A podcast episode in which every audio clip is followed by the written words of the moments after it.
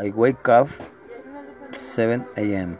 with little sleep, and I never wake up late.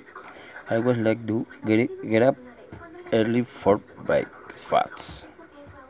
My wife cooks me well rich and early breakfast, breakfast, and my husband my husband loves what I am preparing. One responsibility I have for my wife and daugh- and is that they always get ahead.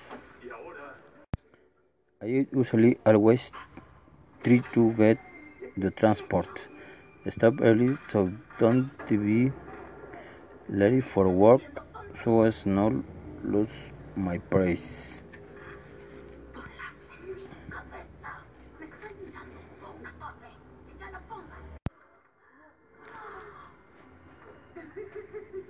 She and me on weekends don't do like do and she never cooks the Saturday and really boys food.